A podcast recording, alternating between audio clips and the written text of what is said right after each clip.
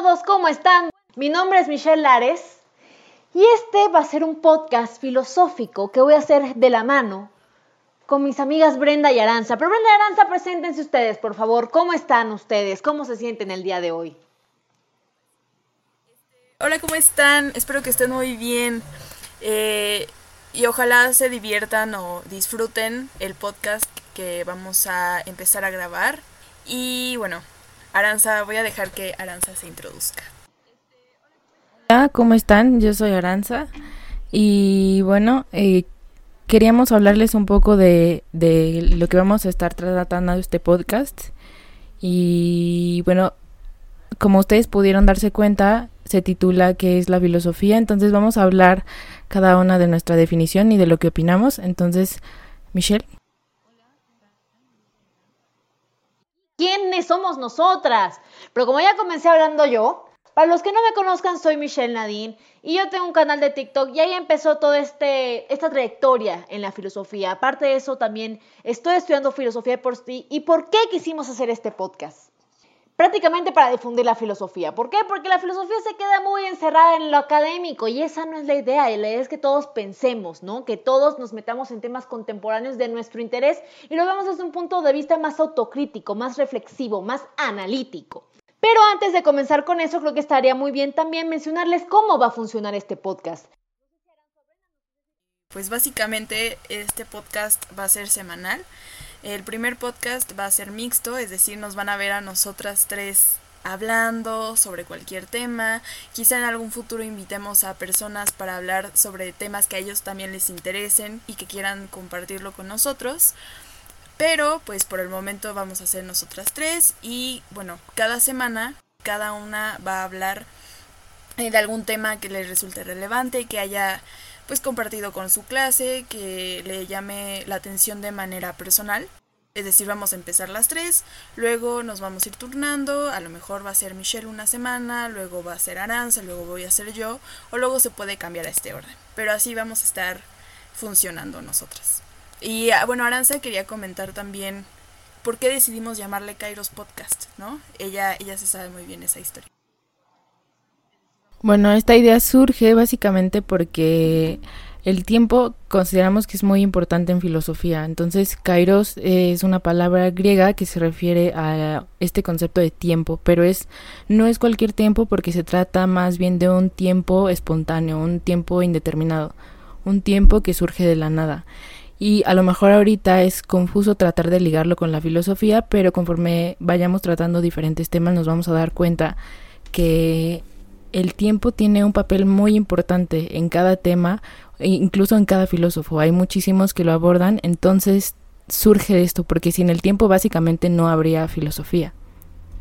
Sí, estoy de acuerdo con Aranza y también me gustaría complementarlo un poco y ya después Michelle si quiere comentar algo al respecto estaría perfecto. Eh, sí, escogimos Kairos Podcast, llegamos a un común acuerdo, ese nos resultó creo que el nombre más adecuado y más divertido supongo yo. Dentro de la filosofía no este, hay mitos, ¿no? De respecto a cómo es de divertida hablar de filosofía. Y creo que no es como ese concepto predeterminado, omnisciente, sino que más bien permite como tener esta pues esta dinámica, ¿no? De que cada quien va a experimentar las cosas en un determinado tiempo y para todos el tiempo se nos da de diferentes maneras. Cuando hablamos de estar con nuestros amigos, se pasa el tiempo mucho más rápido que cuando estamos en un evento al que ni siquiera queríamos ir, ¿no? Y esa duración de a lo mejor estar cinco minutos con nuestros amigos a estar cinco minutos en alguna comida en la que no quieres estar, con gente con la que no quieres estar, puede variar este, para pues las diferentes personas, ¿no? Entonces por eso también resulta interesante el concepto de kairos, o sea, cuando hablamos del tiempo kairológico no estamos hablando del tiempo matemático, del tiempo que está suspendido ahí al que podemos decir, ah, consulto mi celular y pues me va a dar pues la hora. Ese tipo de tiempo no se refiere, sino que es un tiempo mucho más personal. Eh, yo considero que el tiempo, como lo mencionó esta Aranza al principio, es fundamental. para empezar a preguntarnos por la filosofía, porque muchos filósofos dicen, y otros muchos no estarán de acuerdo, pero justamente la filosofía se crea del ocio. ¿Y a qué nos referimos con el ocio? El ocio no es quedarse todo el día sentado en tu cama rascándote la panza, no, no, no. El ocio es este momento libre, por decirlo así, que se ocupa para qué? Para pensar, para reflexionar, es este detenerte para observar lo que está alrededor tuyo, para observar las personas que están al lado tuyo y para observarte también a ti mismo. Y ese es un concepto que lo retomaban muchísimo los griegos, ¿no? El ocio. Necesitamos tener tiempo para pensar, para detenernos, para ver qué es lo que está alrededor de nosotros. Y creo que eso es lo más fundamental para empezar con la pregunta inicial de este podcast, ¿no? Que es, ¿qué es la filosofía? Y es una pregunta bastante difícil de contestar. ¿Por qué? ¿Qué es lo que hace la filosofía? La etimología, su ejercicio, la filosofía en sí misma, leer muchos filósofos, y ese es el tema en el que nos vamos a, a meter hoy. Y justamente después de esa pregunta, ¿qué es la filosofía? También tendremos que preguntarnos, pues, ¿qué es un filósofo, no? Porque la filosofía no está ahí por sí sola. Alguien tiene que ejercerla, alguien tiene que hacerla. Y de ahí también creo que sería importante retomar la filosofía hoy en día, que es, ¿cuál es el papel de la filosofía? Sí, los griegos muy bonitos y los medievales y Descartes y todo, y Kant. Y luego, ¿se sigue haciendo filosofía? ¿La filosofía murió? ¿Qué es lo que está haciendo la filosofía hoy en día y más en época de COVID? ¿Qué opinan de qué es la filosofía? Bueno, creo que cuando nos metemos con esta pregunta de, por sí es algo complejo, ¿no? Porque a mí siempre me ha costado mucho definir qué es filosofía y entonces he optado también por eh, sintetizarlo a que la filosofía es un constante desaprender. Porque creo que cuando te metes bueno, otra cosa que cabe recalcar junto con esto es que yo creo que la filosofía no tiene nada que ver luego como con, con enseñar a Kant o enseñar a Sócrates y qué dijeron o qué no dijeron, ¿no? Porque, pues en este sentido podríamos decir que más bien se trata de historia de la filosofía. Y es importante, por, pero más bien lo, lo radical ahí es el contenido de esos autores, ¿no? Las ideas, los pensamientos, más allá de lo que nos pueda decir un libro. Entonces, una vez que te metes a filosofía y empiezas a pensar, hay como una deconstrucción, ¿no? Tiras creencias o pensamientos que llevabas arraigados durante mucho tiempo para poder empezar a, cuestionarlos y de ahí cimentar otros, ¿no? Entonces sí creo que el papel, bueno, más bien que la filosofía tiene que ver mucho con este ser capaz de destruir aprendizajes y volverlos a pues a cimentar, y esto es algo que, que, tienes que hacer constantemente. Yo creo que si te metes de lleno en la filosofía te das cuenta que no va a pasar una vez, sino que todo el tiempo tienes que estar haciendo eso.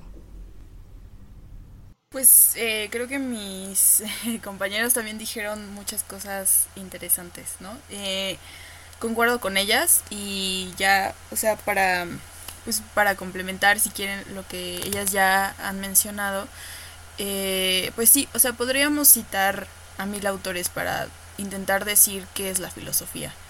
Pero siento que la filosofía surge a partir de este momento, ya muy cognitivo si lo quieren, donde estamos buscando cosas en el mundo que nos expliquen como tal para qué funcionan las cosas. Esa es una parte, pero también eh, cómo quieres que funcionen las cosas o realmente si te sientes eh, cómodo con las cosas que están ahí a simple vista, ¿no? O sea, eso también se plantea mucho en filosofía de, cómo llegan las ideas a la mente del filósofo, eso también es una forma pues brutal, o sea, hay un, hay un choque, hay un choque cuando el filósofo o cualquier persona eh, se pregunta sobre cosas que parecieran muy obvias, y ya cuando te lo estás preguntando dices, ¿esto es realmente obvio? ¿Esto realmente está al alcance de todos?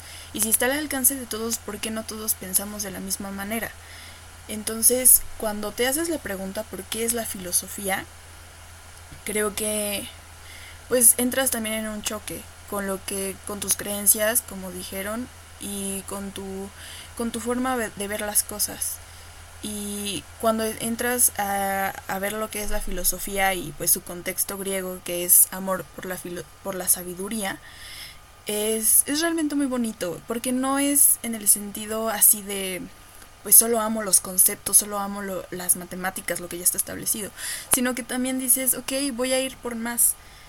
Platón, Aristóteles, Kant ya nos dijeron qué, qué puede haber en nuestra mente, qué puede haber en nuestras almas.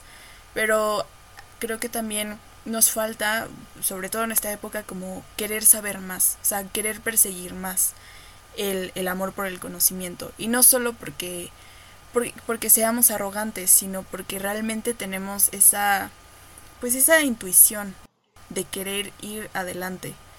Y pues creo que es bastante intuitivo por parte del ser humano querer ir hacia adelante y no quedarse estancado mucho tiempo en, en un solo lugar y creo que la filosofía nos permite como impulsar esa, esa parte de nosotros, esa vena curiosa, vamos a llamarle. Me encanta lo que acabas de, de mencionar, Brenda, porque justamente creo que la filosofía está totalmente conectada con la etimología, ¿no? Este amor al conocimiento, a la sabiduría.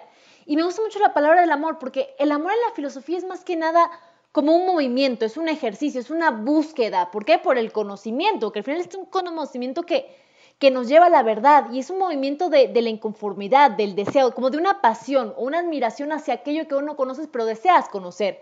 Justamente este es el tipo de conocimiento que nos lleva hacia el despertar de nuestra conciencia, ¿no? La cual, asimismo, y como lo digo, es una conciencia que se violenta a sí misma para salir de esta zona de confort. Como dice Aranza, el desaprender es fundamental en, la filosofía, es no quedarnos casados con esas ideologías, justamente esta zona de confort a la que nos afrontamos se puede tener como una costumbre, ¿no? Como que costumbre, ideología, un prejuicio, una verdad a medias o un arraigo a lo conocido, por decirlo así, por miedo a lo que uno pueda conocer, ¿no? Esta zona de confort se puede entender como una costumbre, una ideología, un prejuicio, una verdad a medias, un arraigo a lo conocido y un miedo a lo desconocido es la costumbre de seguir al otro, este el no ser yo, ¿no? Por miedo a lo que me encuentre. Justamente la filosofía es el hecho de arriesgarme, el hecho de tener valentía, por decirlo de cierta forma, a enfrentarme a algo diferente a mí o algo diferente a lo que yo creía que yo era, ¿no? Es este, es este despertar.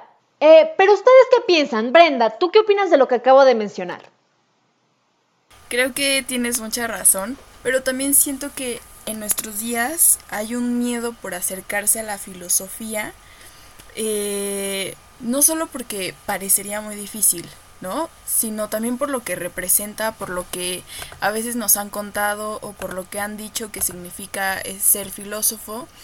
Y también por el hecho comercial en el que estamos viviendo, ¿no? O sea, estamos viviendo una era capitalista, como en todas las épocas, diría yo. Pero antes se permitía como por ejemplo, los burgueses, eh, la gente estudiada, o sea, la gente que tenía tiempo para poder dedicarte a esto, em, pues se sintiera más atraída por este campo del conocimiento.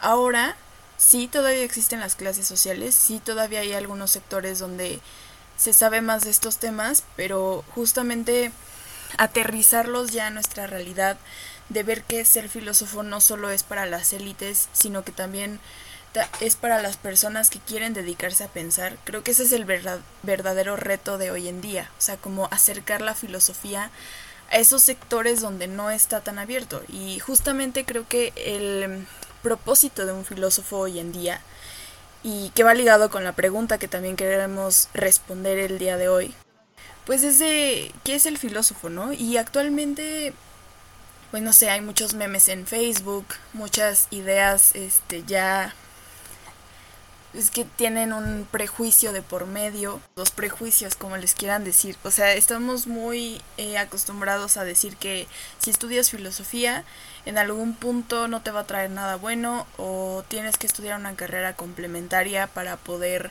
sobrevivir o subsistir. Y sí, o sea, no estoy diciendo que no, no, no, o sea, yo me alimento del conocimiento, el conocimiento y yo somos uno mismo.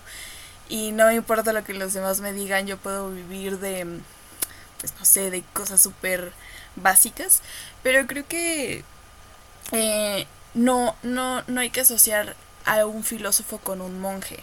O sea, no hay que casarnos con una idea del filósofo y creo que eh, vamos a intentar definirles también lo que creemos que es el filósofo. ¿no?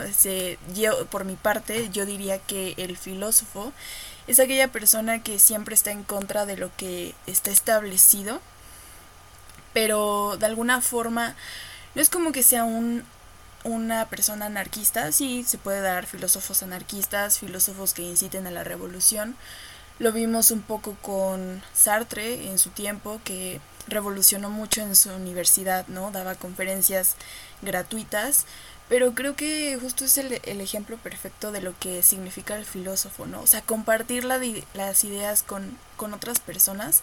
Por ejemplo, Sócrates. Sócrates salía a las calles a, a preguntarle cosas a las personas y sí era muy molesto y sí eh, llegaba a incomodar, pero justamente creo que tenemos que incomodar para saber que pues que estamos haciendo algo, que estamos intentando cambiar las cosas. Y no digo que obviamente vamos a cambiar el mundo, creo que ya es demasiado eh, optimista de nuestra parte creer que podemos cambiar el mundo así de jalón, pero no, o sea, sembrar semillas y hacer que la gente quiera pensar por sí misma. Creo que a eso a eso también está muy apegado el filósofo. Queremos que la gente piense por sí misma, que ocupe su razón, que ocupe también sus sentimientos, que sepa lo que hay dentro de él para poder transmitirlo a los demás. Bueno, yo pienso igual como retomando lo que dices Brenda, creo que hay muchos mitos alrededor del filósofo, ¿no? También esa es como una problemática porque de alguna manera esos mitos terminan alterando esa imagen que, que tenemos, ¿no? Tarde o temprano de lo que es un filósofo. Entonces, yo creo que pues va mucho de la mano, ¿no? Porque al final, a final de cuentas, creo que los filósofos ahorita se tratan de alguna manera de romper esos mitos respecto a su imagen, pero en realidad es algo que hacen siempre, ¿no? O sea, esto de cuestionar, de... También creo yo que es muy problemático como definir qué es un filósofo, pero yo diría que es esta persona que, que cuestiona y que entra en contacto con verdades que a lo mejor no son muy cómodas. Creo que ninguna verdad es del todo cómoda, entonces siempre está en contacto con estas, con estas cosas y sobre todo se, se atreve como a hacerlo. No creo que la imagen de, bueno, más bien lo que tenga que ser un filósofo esté reservado como a aquellos que lo estudian, pero creo que también decir esto podría caer en mal, malinterpretaciones, ¿no? Porque el filósofo no es solo el que una persona que piensa. O sea, como que también tienes que saber que puedes pensar en, en cosas muy tontas y eso no es filosofía, ¿no? A final de cuentas es tener las ideas como muy claras y también tener un criterio. No puedes cuestionarte como cualquier cosa y decir que tienes las verdades absolutas los filósofos en realidad no es como que sepan eh, las verdades absolutas o que estén en contacto con alguna verdad absoluta porque pues difícilmente creo yo que, que la hay, ¿no? Entonces más bien es como cuestionar todo desde una postura crítica y pues sí, o sea, a lo mejor eso es complicado de ver en muchas personas, pero no se queda, digamos, solo a las personas que lo estudian, sino puede abarcar a más personas, simplemente como que no nos hemos dado la oportunidad de hacerlo. Justamente, es que el filósofo es aquel que se da la tarea de conocer y no es simplemente el ejercicio del pensar, porque todos de por sí pensamos, ¿no? Todos por sí tenemos imaginación, tenemos sueños, lo que ustedes quieran, ¿no? La cosa es el cómo utilizamos la razón, ¿no? No solamente el pensamiento.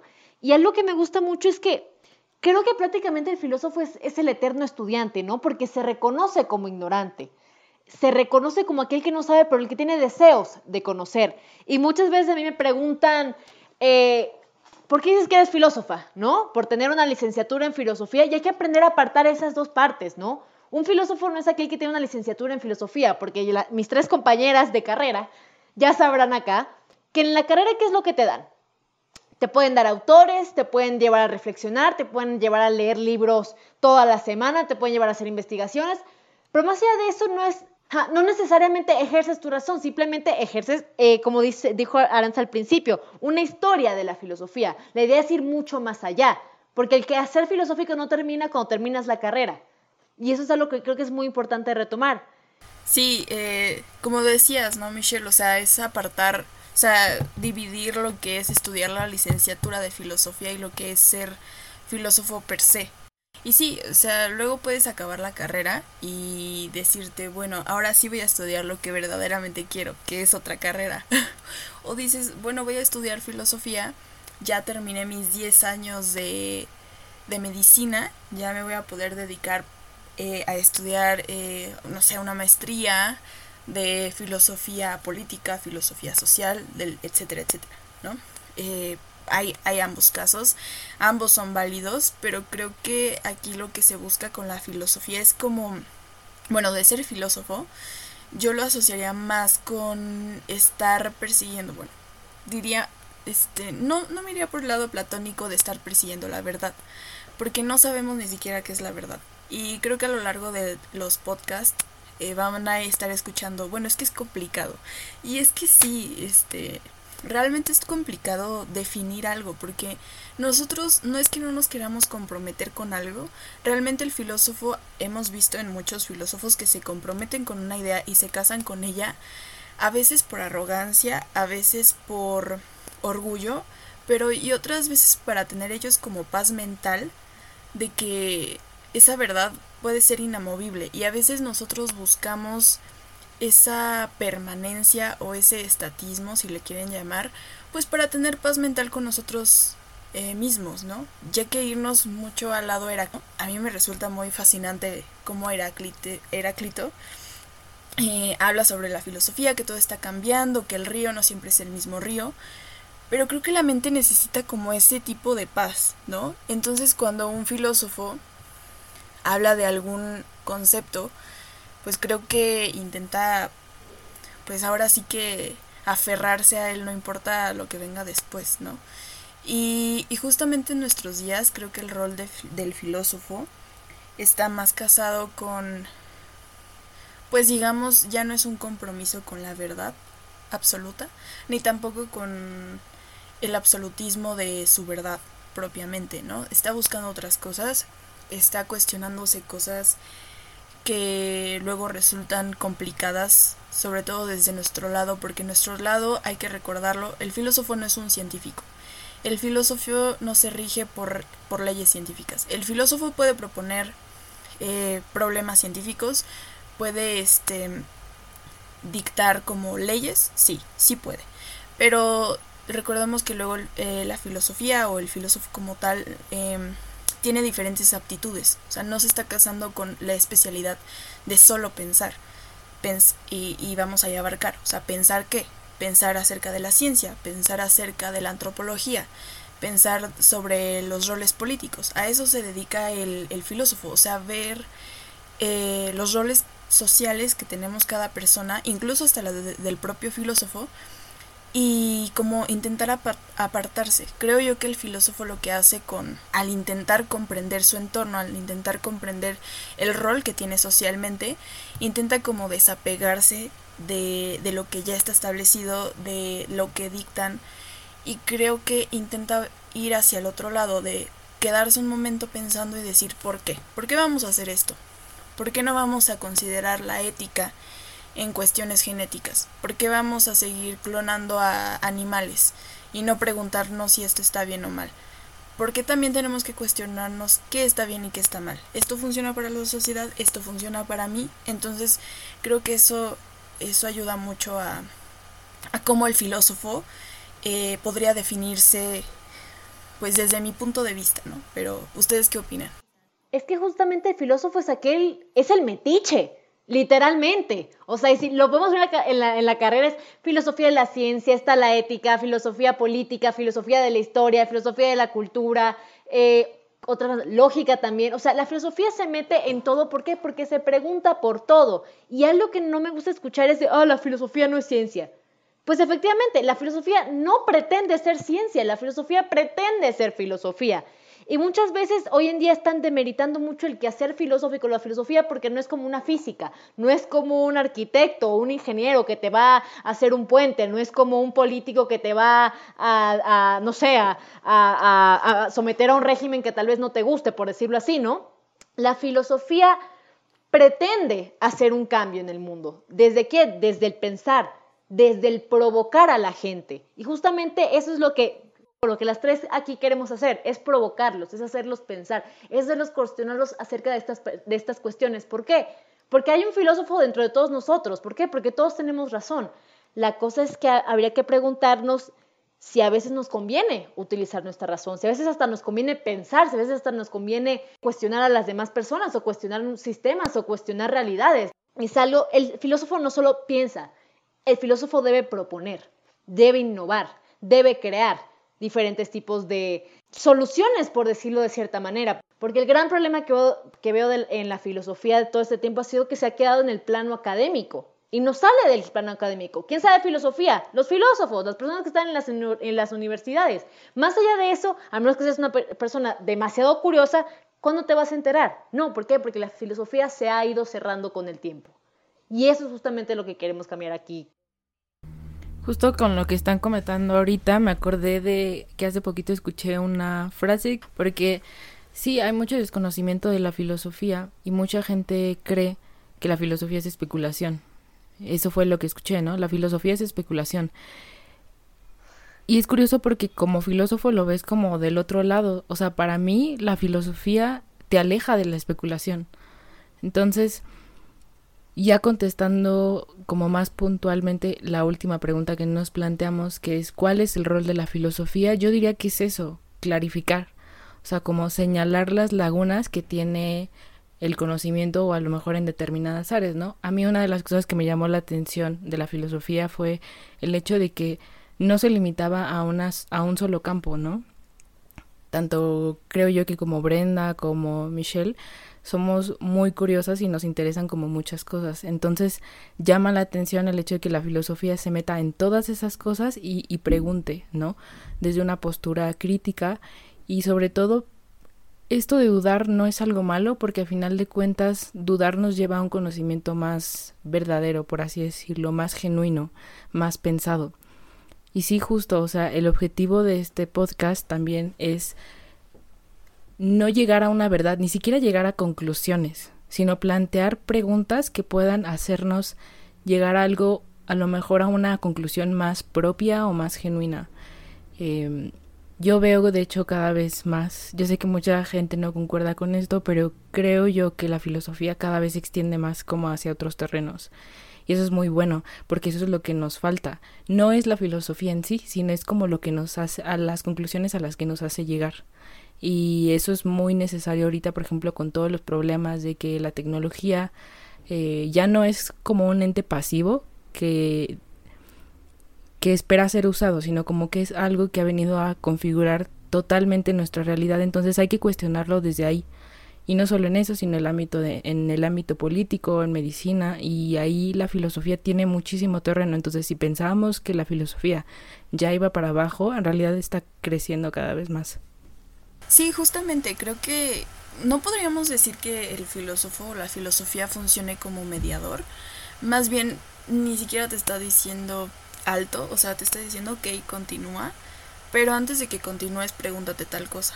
Por ejemplo, en el terreno tecnológico, te dice, ok, sí, me, me parece perfecto que, que desarrolles Facebook, que desarrolles Instagram, pero ¿qué pasa cuando, cuando traspasas el límite de, pues no sé, pasar información de tus, tus seguidores o tus suscriptores, ¿no? O sea, este, te vas a detener, vas a seguir vendiendo sus datos o qué va a pasar ahí, ¿no? O sea, como que siempre te está, te está provocando, no te está diciendo que esté bien, no te está diciendo que esté mal, pero de alguna forma, tanto para quien se lo preguntas como sería pues, los creadores de Facebook o las personas normales, y empiezas a generar como preguntas dentro de ellos de, pues sí, o sea, me está afectando, eh, está generando cambios en mi persona, ¿no? Está, está haciendo que que ya dependa más de mi celular que de las personas que me rodean.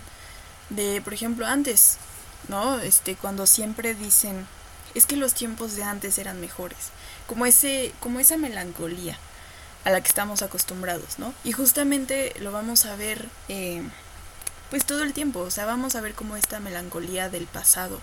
Y creo que eso es muy normal en nuestro tiempo. Creo que estamos muy melancolizados, por así decirlo. O sea, estamos acostumbrados a ser nostálgicos.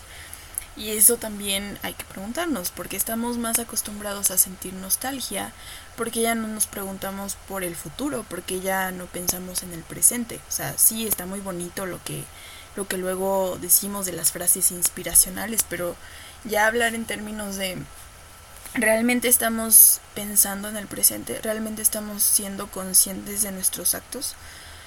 Y pues para eso también sirve la filosofía. Creo que tiene fundamentos muy interesantes, sobre todo porque las personas que se lo han preguntado a lo largo de todo este tiempo sí lo han experimentado y, y aparte de haberlo experimentado, creo que también sus cargas emocionales, sus cargas cognitivas, bueno, no cargas cognitivas, pero también racionales, intervienen mucho en el proceso de, a la hora de crear filosofía.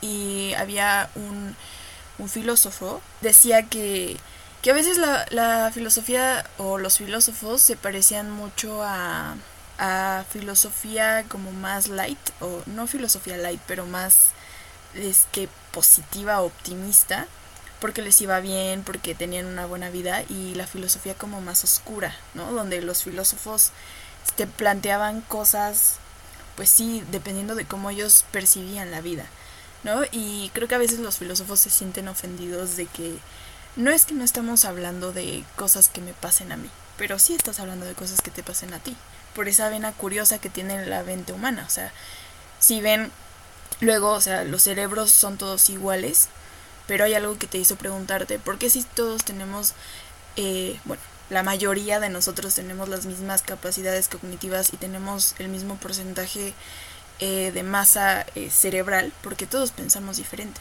¿no? Entonces eso también despierta la curiosidad de la psicología, pero desde la, filosofía. Ya para cerrar este tema, ¿no? Em, este, creo que ya, ya hablamos bastante, ¿no? Del rol de la filosofía, de, de lo que es el filósofo, de lo que significa para nosotros. Y pues sí, o sea, dijimos muy bien. Vamos a llegar a conclusiones tan exactas. Creo que, que el siglo no se permite para el absolutismo. Y pues nada, o sea, eh, otra cosa que queríamos mencionarles era sobre qué nos gusta cada una, ¿no? De, de la rama de la filosofía. Eso también es importante. Porque lo van, ya sé que lo van a ir notando lo largo de los podcasts que vayamos este ir subiendo y compartiendo con ustedes. Pero bueno, de mi caso, eh, ¿qué me gusta de la filosofía? Me gusta mucho eh, el lado estético. No es que me quiera dedicar a, a la estética, pero se me hace una, una parte muy, muy bonita y colorida de la filosofía. También el existencialismo me llama mucho la atención la filosofía del lenguaje. A muchos les resulta muy abrumadora o hasta aburrida, pero a mí me, llama mucho la atención realmente cómo te puedes ir hasta, hasta con el lenguaje, ¿no? Hasta cuestionar el lenguaje, que es lo que te da el soporte para seguir hablando. Y también el empirismo. Creo que también es otra rama que a nadie le gusta, que dicen, bueno, o sea, Kant ya desbancó el empirismo porque todavía sigues aferrada a él, pero a mí me gusta mucho Hume, entonces le encuentro mucho sentido a lo que dice él y por eso me aferro a, al empirismo. Y no sé si eh, Michelle o Aranza quieran, quieran decir su, su lado favorito de la filosofía. Justo quería comentar algo con respecto a lo de que no íbamos a tener opinión. Porque yo siempre tengo una opinión, pero más que nada de dar nuestra opinión, creo que va mucho más allá de abrir mundo, de hacer las preguntas a ustedes y que ustedes mismos encuentren sus propias respuestas. Porque la idea no es que vengan al podcast y digan, ah, ya, ¿qué es filosofía? Ah, ya sé, porque lo escuché en el podcast de Kairos. No, nada que ver. La cosa es plantearles a ustedes las preguntas y que ustedes mismos encuentren sus propias respuestas. Aquí les vamos a abrir un horizonte de, información, de conocimiento, de reflexión, para que ustedes mismos lleguen a esas, a esas respuestas, ¿no? Claro. Perdón que te interrumpa, Michelle, pero como dice Husserl, el horizonte de posibilidad. El horizonte de posibilidad, así mero, justamente. Y este horizonte de posibilidad que les vamos a presentar, pues efectivamente va a ser un poco desde nuestras ramas de conocimiento, como dijo Brenda, de lo que le gusta. A mí, por ejemplo, me gusta muchísimo la ética. Soy fanática de la ética, del existencialismo, del, estoicismo. Esta filosofía práctica, por decirlo así. La filosofía de la tecnología me gusta mucho. Apenas me estoy metiendo en ese, aspecto, pero creo que es un tema que podemos agarrar muchísimo para hablar hoy en día porque se está desarrollando la tecnología a niveles catastróficos. Tanto así que a veces nos está hasta sobrepasando y dices, espérate, dame un momento, déjame pensar. ¿Acepto los términos de condiciones o no acepto los términos y condiciones, no? Entonces esta parte me gusta mucho. Entonces, eh, pues espero que les guste. ¿no? Bueno, a mí me gusta mucho la ética, también me gusta mucho la política y algo que, que no, que yo sé que no es muy común también, pero me gusta mucho la filosofía de las religiones. Filosofía de las religiones y me gusta mucho conectar la filosofía con temas de psicología. Entonces, creo que ahí hay un terreno muy importante y, casi no explorado. Pero igual, o sea, podemos sacar temas bastante interesantes de ahí. Y bueno, ya por último, eh, sería como comentar que en cada episodio, en la descripción, nosotros van a ver que hacemos muchas referencias a libros, etcétera. Entonces, que sepan que si ustedes tienen eh, curiosidad sobre algún tema y quieren profundizar más, en la descripción de cada episodio van a venir eh, el nombre de autores o libros que ustedes pueden leer como de acuerdo al tema.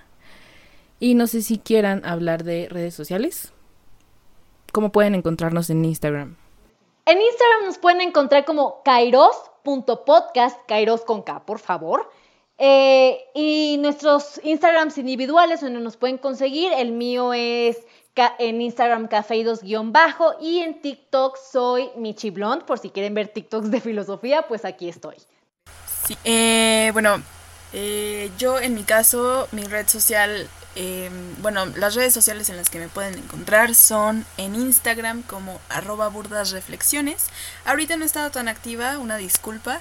Eh, subo ahí contenido de frases de filósofos que me gustan a mí y frases que luego comparto con ustedes que luego en un momento de, inspiración, en un atacazo artístico por así decirlo, eh, me gana por escribir y pues ahí estoy. Y también pueden encontrarme en, estoy colaborando con una revista de humanidades, también por si quieren irla a checar, está en Instagram como arroba la memoria errante y también está la revista digital que pueden encontrar www.lamemoriaerrante.com para que vayan. Estamos subiendo contenido y pues también si quieren participar en ella pues pueden enviar mensajes. Y por último tenemos la segunda pregunta que es si me quiero dedicar a filosofía, ¿en qué puedo trabajar? Yo siempre les digo, siempre van a irse bueno, lo más común es irse por el área de educación o por el área de investigación. Y de hecho el área de investigación te paga muy bien. Pero ¿qué otras carreras te puedes meter? Como editor, como redactor, en un comité de ética, como content manager, como conferencista.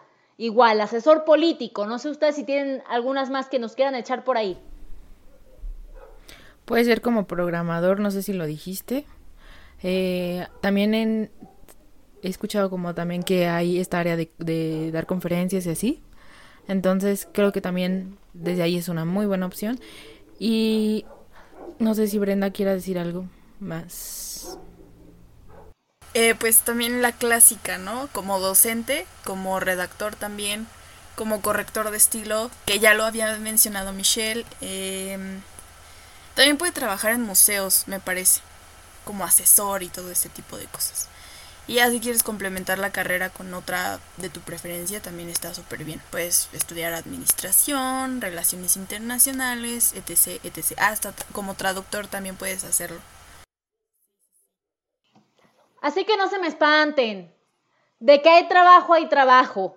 El desempleo es una crisis mundial, no solo de las filosofías, así que no generalicemos. Y ahora bien, les queremos agradecer por sintonizarnos el día de hoy. Espero que les haya gustado el podcast y que nos sigan para más. Va a haber un podcast la próxima semana y espero que les siga gustando eh, igualmente. Eh, muchas gracias por sintonizarnos, por acudir a Kairos Podcast. Eh, espero que se la pasen muy bien y nos sigan escuchando próximamente.